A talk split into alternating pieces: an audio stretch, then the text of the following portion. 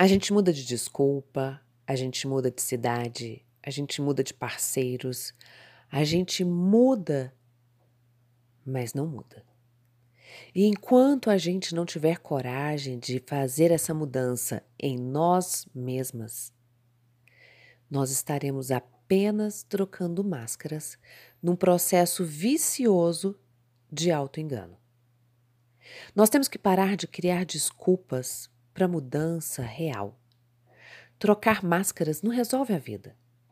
Porque tudo muda, mas a vida continua ali, reproduzindo os mesmos problemas. E isso vai continuar enquanto nós não observarmos o que realmente está nos incomodando. Qual é o grande gerador das nossas questões? Eu sei, é preciso de uma boa dose de coragem para isso, mas deixa eu te falar, é libertador.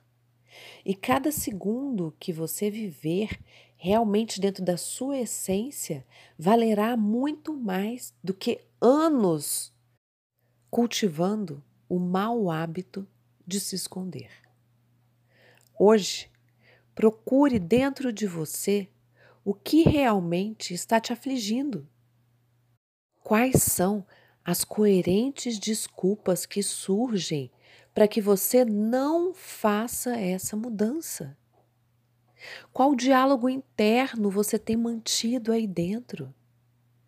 O que eu quero te dizer é o seguinte: a crença é emocional. Ela é algo que mexe com você internamente.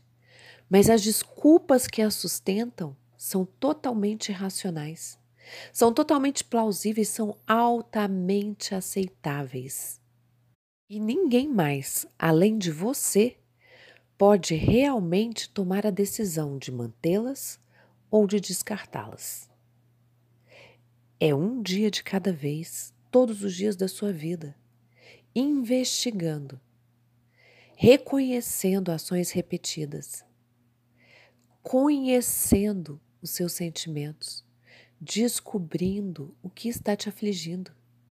Em geral, o nosso peso, seja ele físico, seja ele em contas para pagar, seja ele num relacionamento tóxico ou em qualquer área da vida, com toda certeza a origem está na mente está naquela conversinha mental da qual a gente quer fugir.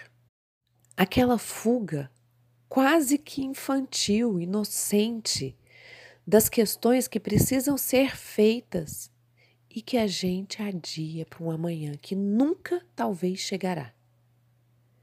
Então, observe não o que você come apenas, observe o que te come por dentro.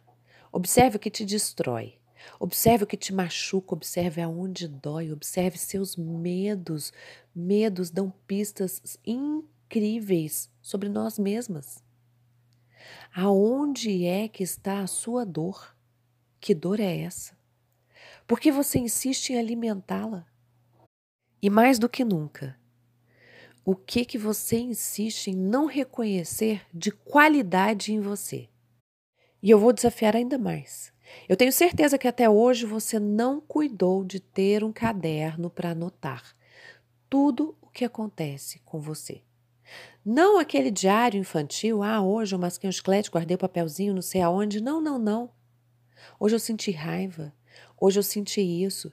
E aí, a partir de então, começar a se questionar o porquê desses sentimentos terem surgido, o porquê de tais sensações estarem acontecendo. O que de bom houve, o que de ruim aconteceu, o que de pior poderia ter acontecido e que não aconteceu, o que de melhor poderia ter acontecido e como fazer para isso acontecer. Investigue-se. Porque, como diz a Bíblia, conhecereis a verdade, a verdade vos libertará. Então, conheça a sua verdade. É um dia de cada vez, todos os dias da sua vida, com muito amor da sua coach, Roberta Frois.